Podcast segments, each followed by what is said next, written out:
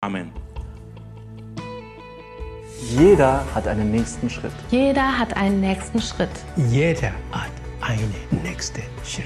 Jeder hat einen nächsten Schritt. Wir ermutigen und unterstützen uns gegenseitig, unser Potenzial zu entdecken, zu entwickeln und zu entfalten, um gesund zu wachsen.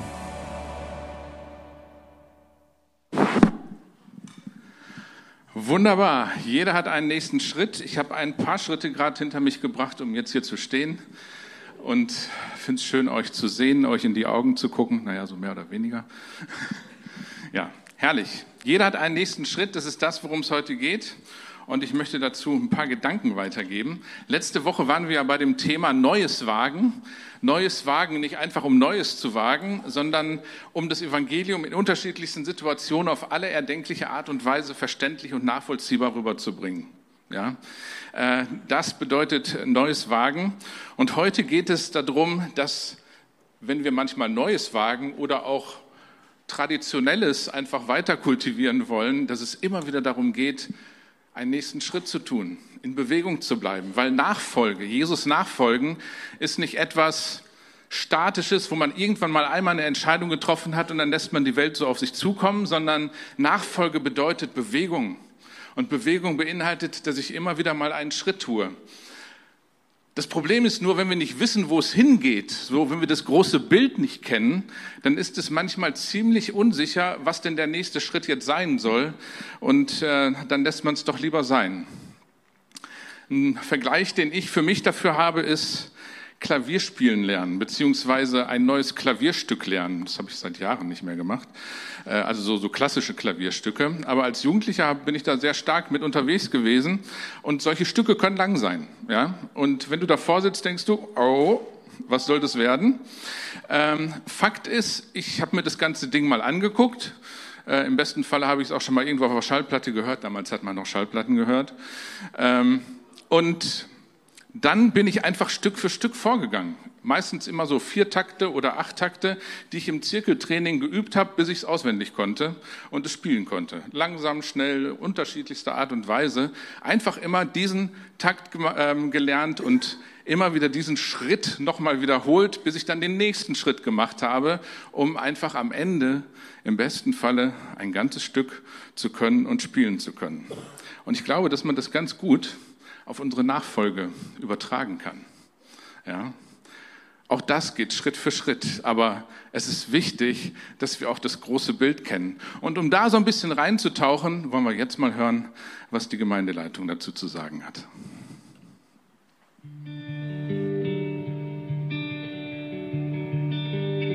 Ich bin nicht fertig. Ich kann immer noch was lernen. Ich verbinde damit, dass wir nicht im Stillstand sind. Ich glaube, dass wir in Bewegung bleiben sollen, weil sonst besteht die Gefahr, dass wir nicht mehr ein Movement sind, sondern ein Monument. Ein Monument bleibt stehen, ein Movement ist in Bewegung. Die Bewegung kann auf unterschiedliche Art und Weise stattfinden. Man könnte spazieren gehen, man konnte rennen, man konnte auch äh, sich auf den Weg machen, um ein Ziel zu erreichen. Wenn wir Schritt für Schritt gehen, ist für mich auch die Orientierung wichtig. Gott gibt uns die Orientierung, Schritt für Schritt in die richtige Richtung zu gehen.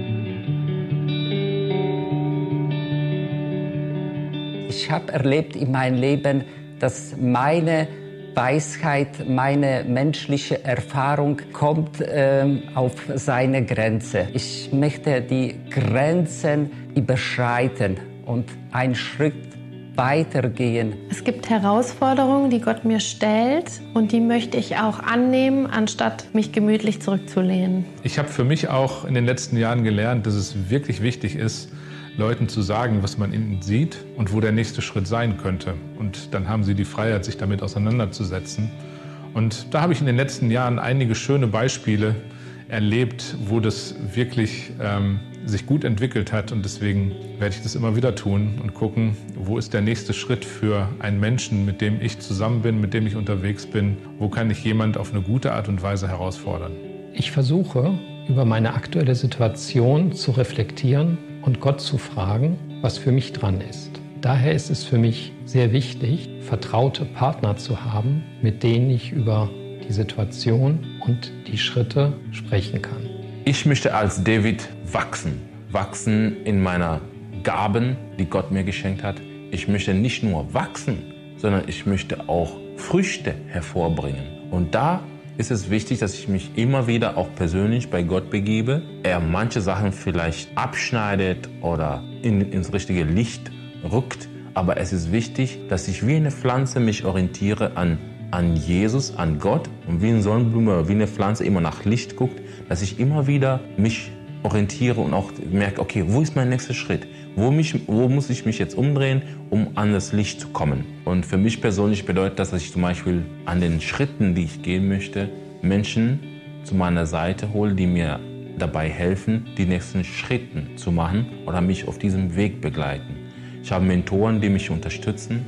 Ich habe auch Fachleute, die mir äh, helfen oder uns als Familie helfen. Und das ist total wichtig. In meinem Leben bin ich gerade in einer interessanten Phase. Ich werde dieses Jahr 60.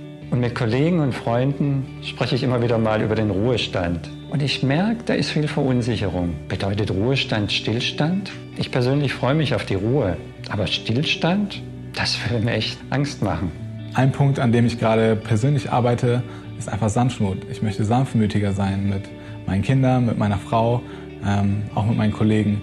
Und bitte einfach Gott, dass er mich da verändert und mir hilft, wenn ich die Kontrolle verliere, dass er die Kontrolle übernimmt und mir einfach Sanftmut schenkt.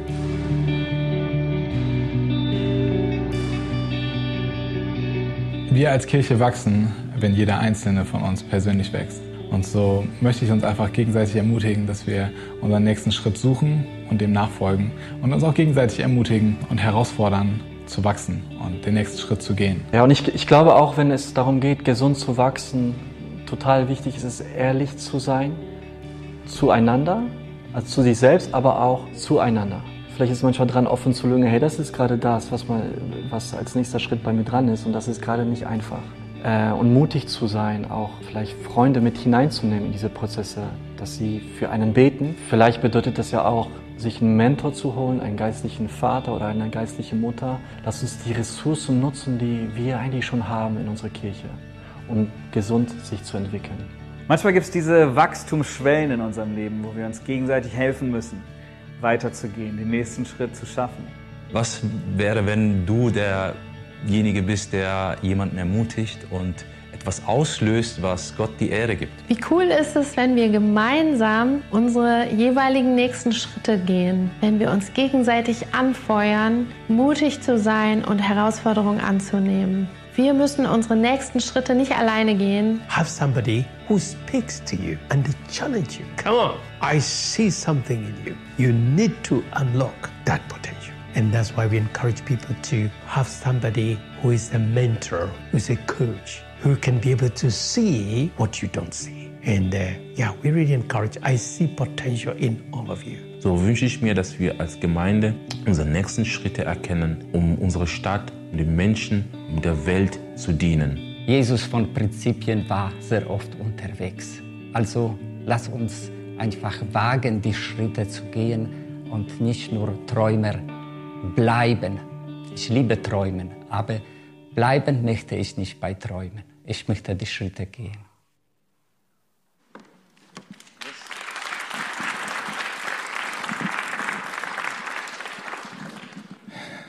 Lauter weise Worte.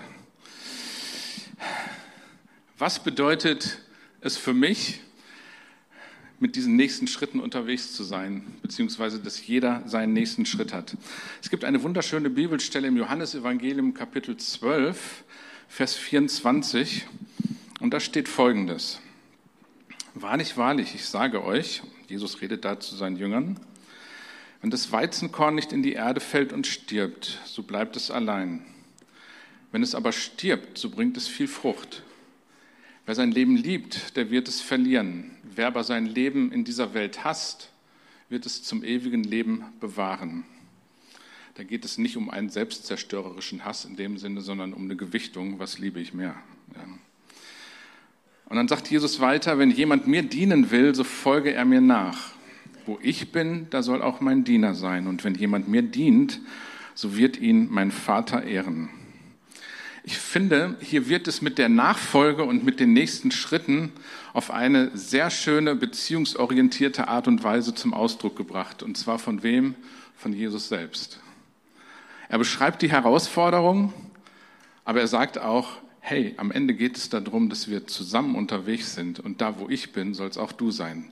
Und deswegen, um das mal kurz mit meinen Worten zusammenzufassen, Nachfolge und in dem Sinne auch immer wieder einen nächsten Schritt zu haben, heißt für mich, gemäß dieser Bibelstelle, bereit zu sein, alles aufzugeben, um da zu sein, wo Jesus ist. Bereit zu sein, alles aufzugeben, um da zu sein, wo Jesus ist. Das ist kein kleiner Anspruch. Ja. Das ist was anderes, als nur Mitglied irgendwo zu sein. Äh, da geht's schon ans Eingemachte. Und die Frage ist, bin ich immer wieder bereit, neue Schritte zu gehen? Ja. Man kann sich auch schön einrichten in dem, was man hat. Bin ich immer wieder bereit, neue Schritte zu gehen, um da zu sein, wo Jesus ist? Und dahinter steht die Frage, Jesus, wo bist du? Jesus, wo bist du? Wo bist du unterwegs? In meinem Leben, in meiner Welt, wo bist du? Und als mir das aufgefallen ist, musste ich an die Geschichte im ersten Buch Mose denken, wo Adam und Eva gesündigt haben, sich dann verstecken, weil sie sich geschämt haben und weil sie gemerkt haben, da ist jetzt was grundsätzlich schiefgelaufen und wir wollen uns vor Gott verstecken im Garten Eden. Kann man in den ersten Kapiteln der Bibel lesen. Und dann kommt die Situation, wo Gott spricht, und zwar zu Adam, Adam, wo bist du? Es gibt zwei Fragen, die unseren Weg beschreiben können. Entweder ich bin auf einem Weg unterwegs, wo ich äh, ohne Gott lebe und insofern auch auf falschen Wegen und in falschen Richtungen unterwegs. Und dann, dann dürfen wir Gottes Stimme, Gottes Frage hören. Mensch, wo bist du? Wo bist du gerade unterwegs? Und das ist keine vorwurfsvolle Frage, sondern Gott sucht dich. Gott will dich. Wenn wir uns für Jesus entschieden haben und sagen, ja, ich will bereit sein, alles äh, aufzugeben, damit ich da bin, wo Jesus bin, dann ändert sich diese Frage. Und zwar, dann fragen wir, Jesus, wo bist du? Dann muss Gott nicht mehr fragen, hey, wo bist du? Die Frage im Garten, äh, im Garten Eden wird sozusagen umgekehrt, wenn wir dann von Gott gefunden worden sind. Und ähm, ein, Einheim, meine Güte, ein Einheimischer aus dem Kongo hat es mal so gebetet, lieber Herr, du bist die Nadel und ich bin der Faden. Du gehst voran und ich folge dir, wohin du auch führen magst. Ich fand es klasse. Es ist so ein schönes Bild. Du bist die Nadel, ich bin der Faden. In der Nachfolge geht es also darum, dass Jesus die Nadel ist und wir der Faden und dann immer wieder fragen, Jesus, wo bist du? Ich will da sein, wo du bist. Lass mich herausfinden, wo du gerade unterwegs bist. Und das ist die erste Entscheidung, die wir treffen müssen. Und wenn wir diese Entscheidung für uns getroffen haben und eigentlich auch immer wieder treffen müssen, dann geht es darum, auch ich sag mal so die großen Ziele Gottes für unser Leben auch zu kennen. Und da will ich drei Ziele, die Gott für uns hat, einfach mal nur kurz auf den Punkt bringen. Das erste Ziel ist, dass wir Jesus ehrlich, äh, nicht ehrlicher, das auch, dass wir Jesus ähnlicher werden. Ja, wir sollen Jesus ähnlicher werden. Im Römerbrief Kapitel 8 steht es wie folgt. Wer Gott liebt, dem dient alles, was geschieht, zum Guten. Dies gilt für alle, die Gott nach seinem Plan und Willen zum neuen Leben erwählt hat. Und jetzt kommt's. Wen Gott nämlich auserwählt hat, der ist nach seinem Willen auch dazu bestimmt, seinem Sohn ähnlich zu werden. Der Punkt, der dahinter steht, ist der, dass Gott uns haben wollte. Der, wir sind ihm nicht äh, zufällig über den Weg gelaufen und Gott hat gesagt, ach, du bist auch da. Ja, sondern Gott wollte dich. Und das ist auch mit diesem Wort Auserwählung gemeint. Er wollte dich. Und Gott hat seinen Sohn dafür am Kreuz sterben lassen und auferstehen lassen, damit wir wirklich Zugang zu diesem Gott haben und wirklich Gemeinschaft mit dem Vater, mit dem Sohn und mit dem Heiligen Geist haben können. Da war Gott sehr, sehr zielgerichtet. Das ist ihm nicht aus Versehen passiert, weil er keine andere Idee hatte, sondern er wollte dich. Und er wollte uns mit dem Ziel, dass wir Jesus ähnlicher werden. Er wollte uns mit dem Ziel, dass das Ebenbild, was Gott in uns hineingelegt hat, nachdem er uns geschaffen hat, dass das durch Jesus und durch die Gemeinschaft mit Jesus wiederhergestellt wird. Da, wo dieses Bild angekratzt ist durch das, was in unserem Leben passiert ist, wo wir falsche Entscheidungen getroffen haben, wo die Sünde einfach dieses Bild kaputt gemacht hat.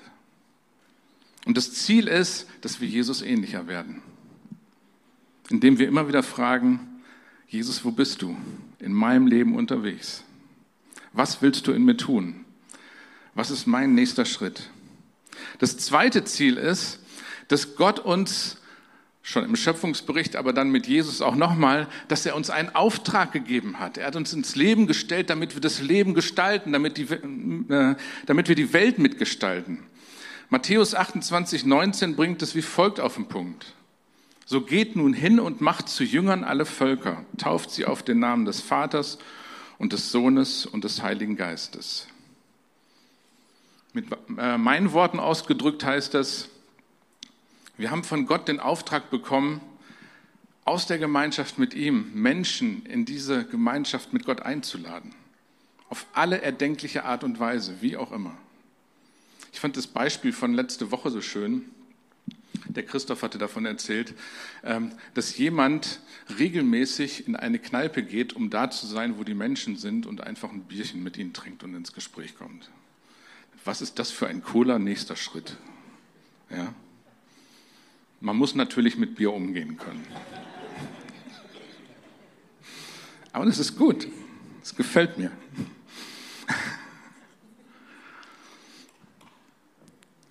Das ist, das ist die Aufgabe, die Gott uns in, unsere, in unser Leben mit hineingelegt hat. Und auch da stellt sich immer die Frage, Jesus, wo bist du? Was tust du gerade? Wo willst du, dass ich da mitmache mit dir? Ja, es geht nicht darum, dass wir tolle Programme uns immer ausdenken und irgendwie immer auf dem neuesten Hype unterwegs sind, sondern dass wir da sind, wo Jesus ist. Das ist der Punkt.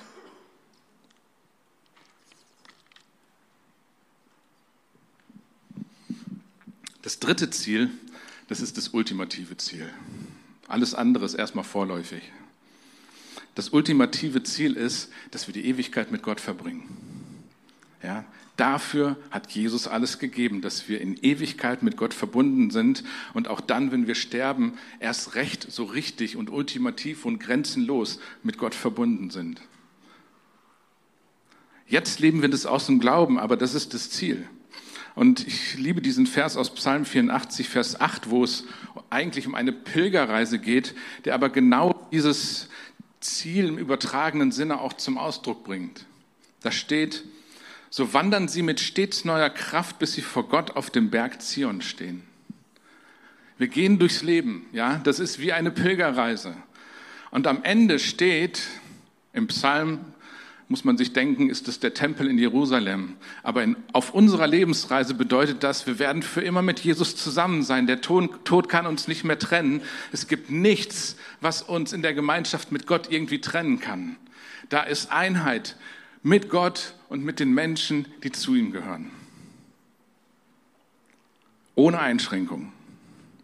Und sich dann vorzustellen, okay, jeden Tag, den wir leben, geschieht auf der Basis dieses Wortes hier. Wir wandern mit wachsender Kraft, wie ich es an anderer Stelle mal gelesen habe, ich liebe das. Wir wandern mit wachsender Kraft, bis wir vor Gott erscheinen in Zion, bis wir ihn in Ewigkeit umarmen werden. Aber seine Kraft ist da drin und das ist das Ziel, wo wir letzten Endes hin sollen. Und ich finde es wichtig für unseren Alltag, dass wir uns das immer wieder bewusst machen. Ich komme da gleich nochmal drauf zurück.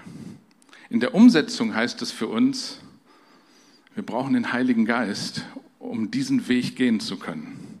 Und um diese drei Ziele auf dem Schirm zu haben und dann jeweils von Gott her immer wieder zu wissen, was ist mein nächster Schritt?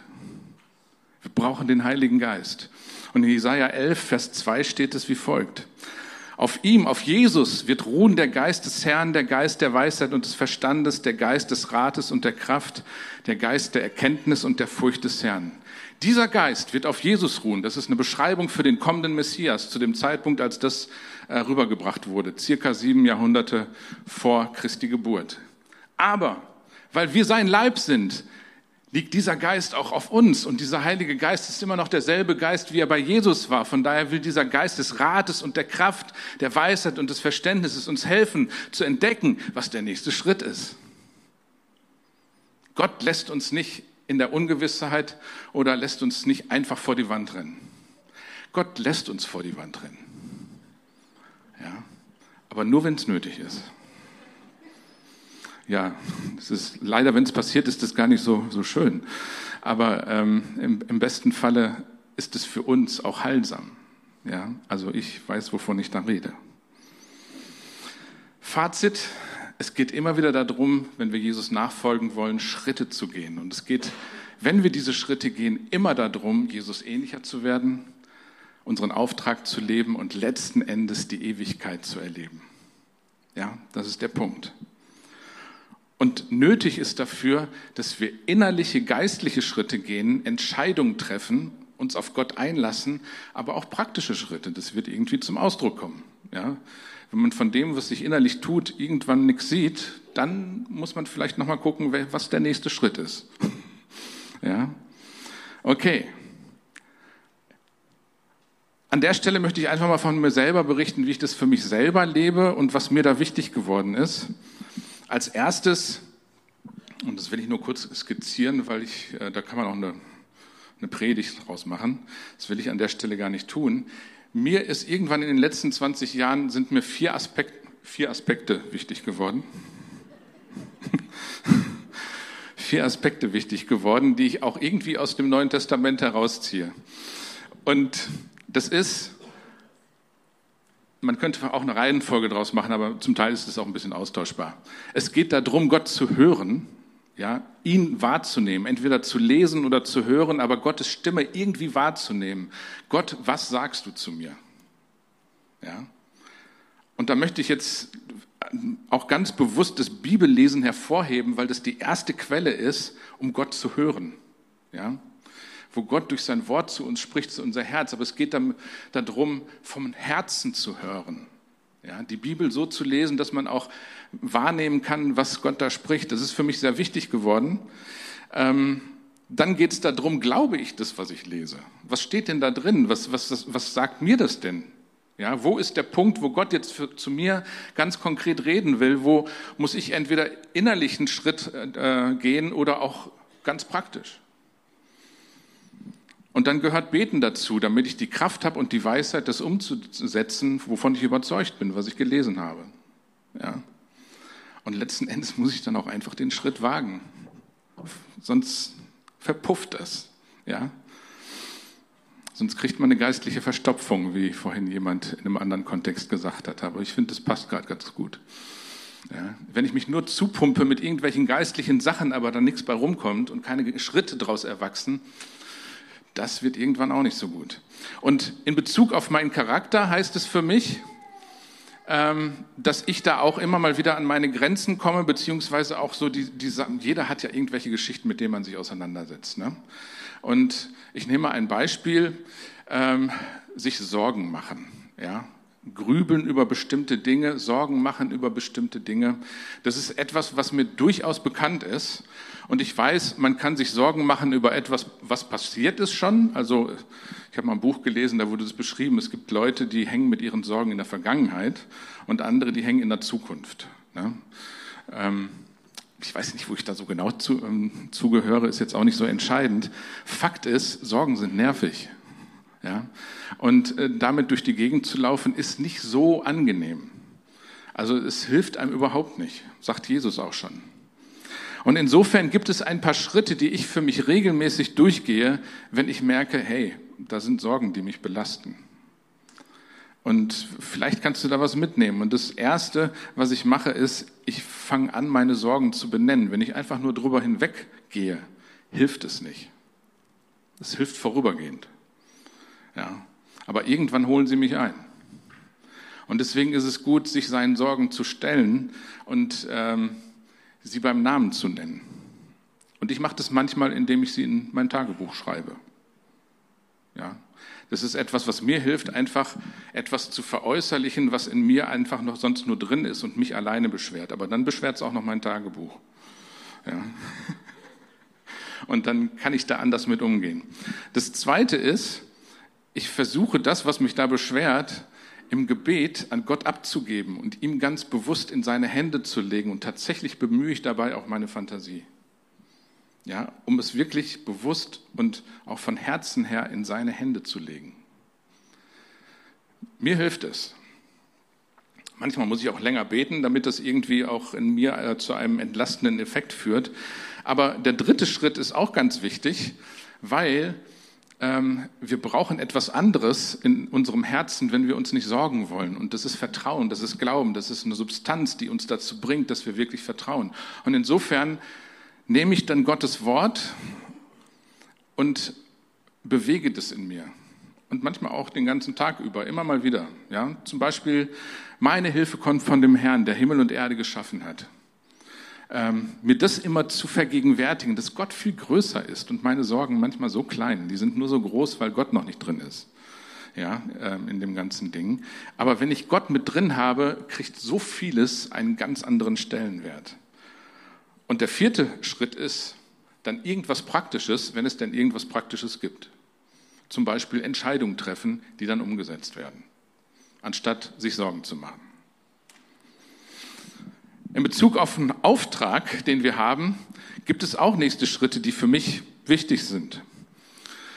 So habe ich zum Beispiel für mich entschlossen, das ist mein nächster Schritt im nächsten Jahr, dass ich ähm, eine Kleingruppe gründen werde. In der Zeit von Januar bis Ostern. Also werde ich anbieten zumindest. Ähm, und da sind verschiedene Herausforderungen äh, mit verbunden. Nämlich, man braucht einen Termin, man braucht einen Ort, so verschiedene Kleinigkeiten. Dass man dafür auch noch ein paar Schnuckereien braucht, das ist das kleinere Problem. Ähm, aber so, man muss sich einfach entscheiden, wie soll es denn jetzt genau aussehen und da gibt es ein paar Sachen zu klären und ne, wie man äh, insgesamt so seine Termine organisiert. Fakt ist aber, wenn es Priorität hat, dann wird es gehen.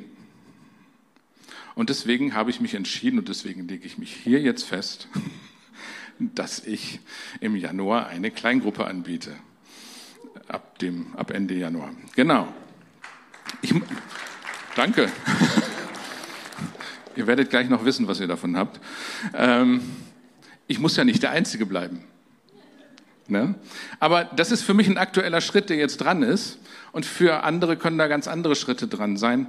Und mit Bezug auf die Ewigkeit, was ich ja auch als Ziel gesagt habe, da ist es für mich so, dass es immer wieder dran ist, mir Zeiten zu suchen, wo ich mich aus dem Gemengelage des Alltags und was einen alles so beschäftigen kann mit Familie, Gemeinde und all diesen Sachen, die alle so wichtig sind, aber mich rauszuziehen und einfach Gott Gott sein zu lassen und mich bei ihm einfach aufzuhalten und seine große Perspektive zu haben mit Blick auf die Ewigkeit.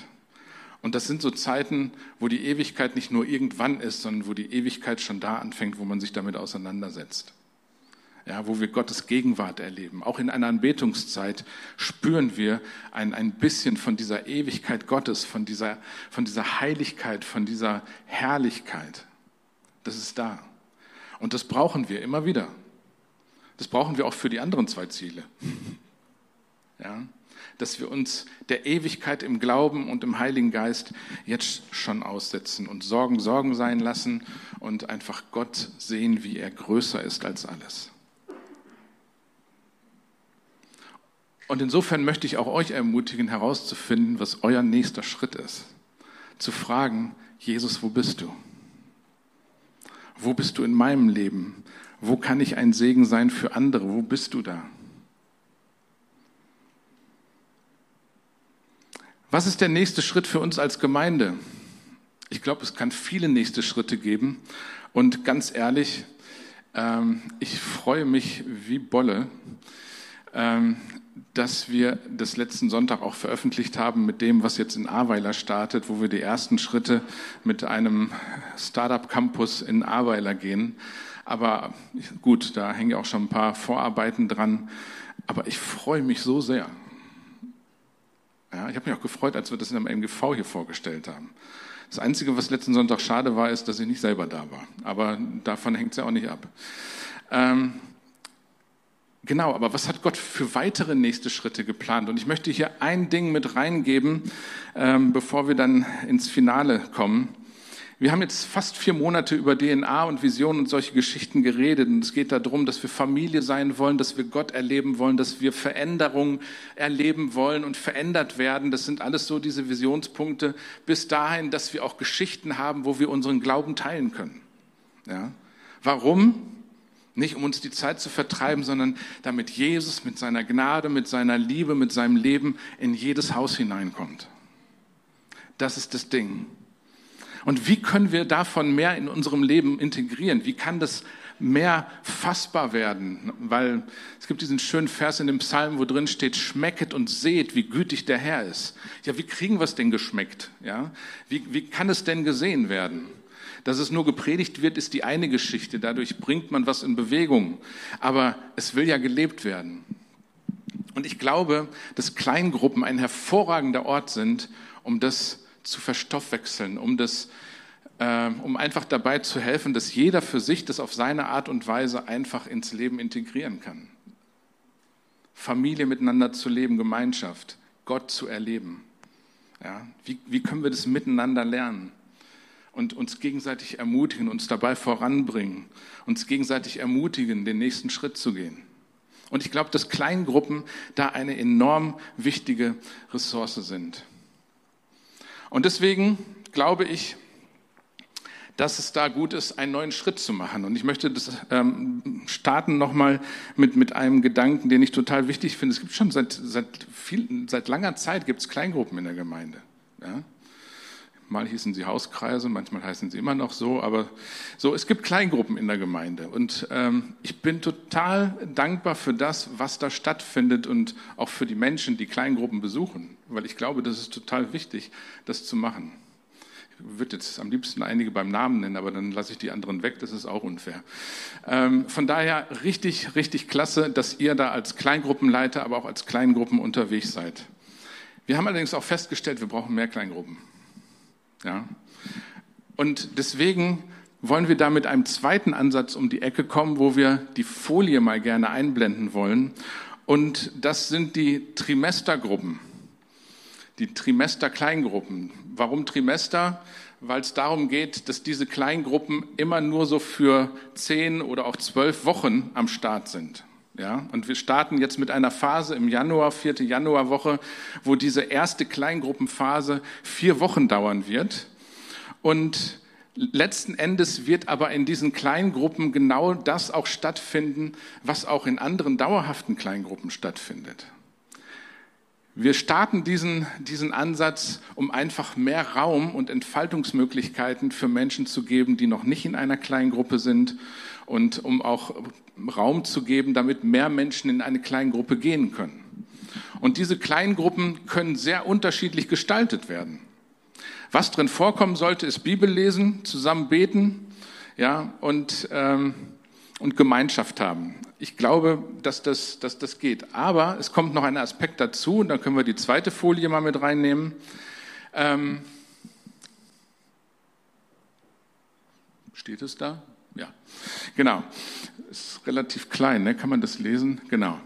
Diese Kleingruppen können sich auch um bestimmte Aktivitäten oder Themen drehen. Ja? Ich nehme mal ein krasses Beispiel. Ähm, ich habe von einer Kleingruppe gehört, ähm, irgendwo im Norden. Ich glaube, die haben sich sogar Strickliesel genannt. Ich bin mir jetzt nicht ganz sicher. Aber da waren Leute drin, die haben gerne gestrickt miteinander. Ja? Und während die gestrickt haben, haben die Bibel gelesen, haben die zusammen gebetet äh, und einfach gute Gemeinschaft miteinander gehabt. Was soll daran ungeistlich sein?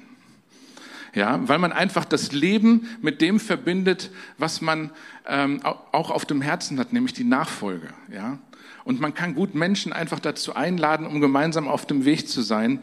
Und insofern gibt es oder kann es sehr unterschiedliche Kleingruppen, Trimestergruppen geben, wenn wir daran denken, hey, Was, was kann ich selbst an Gaben mit reinbringen? Welche Themen finde ich wichtig? Äh, das kann sich um ein Buch in der Bibel drehen, wo man sich einfach trifft in den Kleingruppen. Und an der Stelle, glaube ich, ist es gut, einen nächsten Schritt zu gehen in der Entwicklung unserer Kleingruppen, damit mehr Menschen einfach erleben können, was es heißt, Familie zu sein, Gott zu erleben, verändert zu werden und Glauben zu teilen. Und dafür sind diese unterschiedlichsten Kleingruppen, sowohl die dauerhaften als auch die Trimester-Kleingruppen, wunderbar geeignet. Und ich möchte euch einladen, euch Gedanken dazu zu machen. Und was wir suchen, sind an der Stelle auch Leute, die eine Kleingruppe anbieten wollen. Ihr müsst jetzt nicht direkt aufzeigen, aber ihr dürft. okay, ich komme zum Schluss. Was ist dein nächster Schritt? Ist es dein nächster Schritt, tatsächlich eine Kleingruppe anzubieten? Ich habe da mal eine Vorlage gemacht. Das war so rein zufällig. Oder ist es etwas anderes, dich vielleicht bei jemand zu entschuldigen? Oder geht es darum, mal zu überlegen, wie du das hinkriegst, regelmäßig die Bibel zu lesen? Vielleicht ist es auch einfach, heute nach dem Gottesdienst mal jemand anzusprechen hier im Raum oder oben, der alleine steht, weil er noch nicht, noch nicht so viele Leute kennt. Das passiert auch öfters, als wir es sehen. Auch das ist ein nächster Schritt. All das, was ich aufgezählt habe, und das sind nur Beispiele, sind nächste Schritte, die aber im Vergleich zu dem, was Jesus an Schritten gemacht hat, eigentlich klein sind. Jesus hat den größten Schritt gemacht, als er vom Himmel auf die Erde gekommen ist. Es ist so ein Unterschied, glaube ich, im Himmel zu sein oder auf der Erde. Und der nächste große Schritt war, sein Leben hinzugeben, um für uns zu sterben, aber um auch aufzustehen. Und ich möchte uns ermutigen, keine Angst zu haben vor dem nächsten Schritt, weil Jesus uns das vorgemacht hat, was es bedeutet, den nächsten Schritt zu gehen. Erst, Im Buch Josua Kapitel 1, Vers 9 steht, habe ich dir nicht geboten, dass du stark und mutig sein sollst. Fürchte dich also nicht. Sei unerschrocken, sei nicht verzagt. Denn der Herr, dein Gott, ist mit dir überall, wo du unterwegs bist. Ich möchte dich ermutigen, keine Angst vor dem nächsten Schritt zu haben. Weil wenn du ihn getan hast, wirst du merken, dass es gut ist und dass Gott da drin ist. Manchmal wartet Gott aber auch auf uns, dass wir wirklich den nächsten Schritt tun. Ja, er packt uns nicht immer in Wattebäuschen, wenn wir vor der Entscheidung stehen. Das ist manchmal eine Herausforderung. Aber wir dürfen uns vergegenwärtigen, dass er da ist, dass er uns trägt, dass er mitgeht und dass wir voller Gewissheit dann den nächsten Schritt tun können. Jeder Schritt beinhaltet eine Unsicherheit. Das merkt man, wenn man läuft. Uns fällt es nicht mehr auf. Aber wenn man nicht mehr so gut zu Fuß ist, dann merkt man es. Denn jeder Schritt bedeutet, dass ich einen Moment lang nur auf einem Bein stehe. Wenn ich das lang genug mache, merke ich, dass das eine ziemlich wackelige Angelegenheit ist. Ja. Aber wenn wir das ziemlich flüssig können, fällt das nicht so auf. Und wenn wir vor diesem nächsten Schritt stehen, dann fühlt sich das so an, als wenn wir nur auf einem Bein stehen. Das ist manchmal das Gefühl, was wir damit verbinden haben. Und deswegen sagt Jesus in der Bibel so oft, fürchte dich nicht. Mach's doch einfach. Probier's doch einfach mal aus. Und dazu möchte ich uns einladen, immer wieder die Frage zu stellen, Jesus, wo bist du? In welche Richtung soll ich den nächsten Schritt machen? Welchen Schritt kann ich tun, um bei dir zu sein? Und wenn das dein Herzschlag ist, dann kannst du in deinem Herzen auch zu Jesus sagen, ich will der Faden in Gottes Nadel sein. Ich will der Faden in Gottes Nadel sein. Ich möchte uns jetzt in ein Gebet reinführen, was wir alle zusammen beten werden, um einfach diese Entscheidung, Jesus nachzufolgen, Schritt für Schritt, dass wir alle das auch nochmal auf den Punkt bringen. Vorher trinke ich kurz einen Schluck Wasser.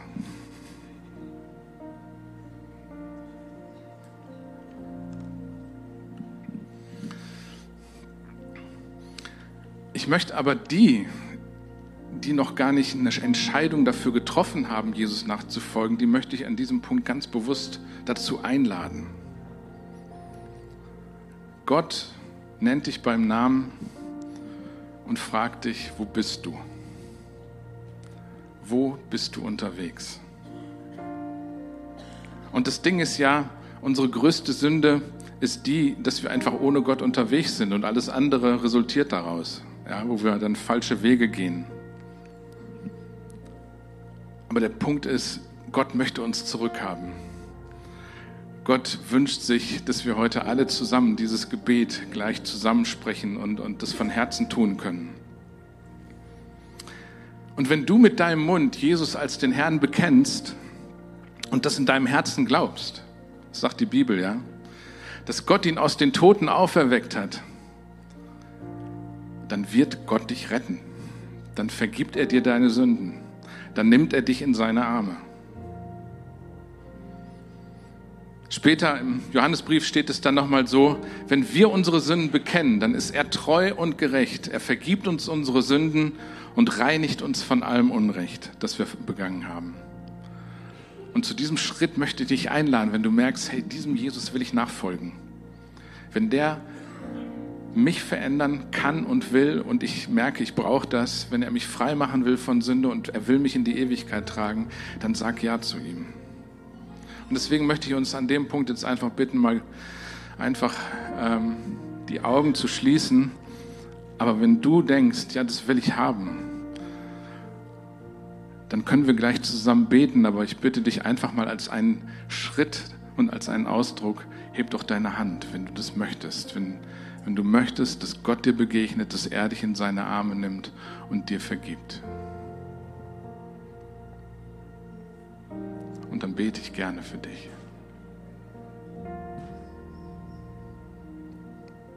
Danke. Danke.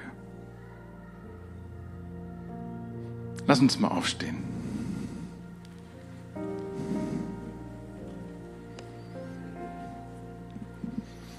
Vater im Himmel,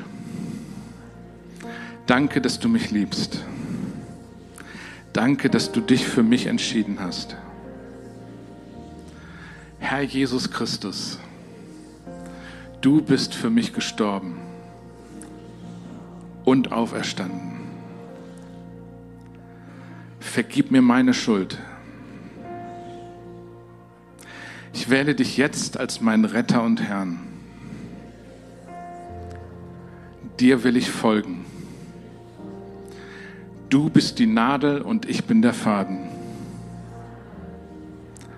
Du gehst voran und ich folge dir. Wohin du auch führen magst. Amen.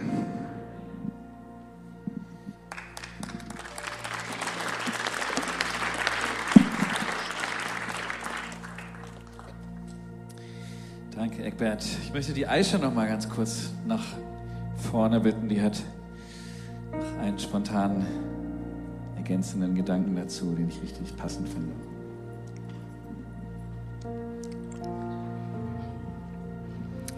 Ich weiß nicht, wie es euch manchmal geht, wenn Gott manchmal uns sagt, es ist der nächste Schritt dran äh, ich kenne das so, dass es manchmal ganz schön herausfordernd ist. Und in mir regt sich alles manchmal dagegen, wo ich dann sage, nee, ich, eigentlich will ich das nicht. Eigentlich habe ich, ist das doch schön, wie es gerade ist. Eigentlich ist das doch gut. Und es können manchmal Schritte sein, die schon ganz schön schmerzlich sein können, ganz schön schmerzhaft sein können, ganz schön herausfordernd sein können. Und ich habe so den Eindruck, dass Gott uns sagen möchte, dass wir das nicht alleine bewältigen müssen, dieses Wollen, dass er in uns das bewirkt, dass er, wenn ich dahin komme und sage, Herr, ich weiß, ich erkenne, was der nächste Schritt ist, aber ich, ich will das gerade gar nicht. Da dürfen wir einfach ganz ehrlich zu Gott sein und sagen, schön und gut, aber ich, ich, in mir regt sich alles dagegen gerade. Ich, ich mag das nicht, ich will das nicht. Und ich habe ein Wort für all diejenigen, die das vielleicht so empfinden aus Philippe 2, Vers 13. Denn Gott ist es, denn Gott ist es, der in euch das Wollen und das Vollbringen bewirkt. Gott macht das in dir und in mir, dass wir das wollen, was er möchte. Noch über euren Willen hinaus. Über meinen Willen hinaus. Und das möchte ich einfach euch und mir selber als Ermutigung zusprechen, dass wir ehrlich vor Gott sind und sagen, ich will es nicht, aber du wirst das in mir vollbringen, das Wollen und das Vollbringen. Amen.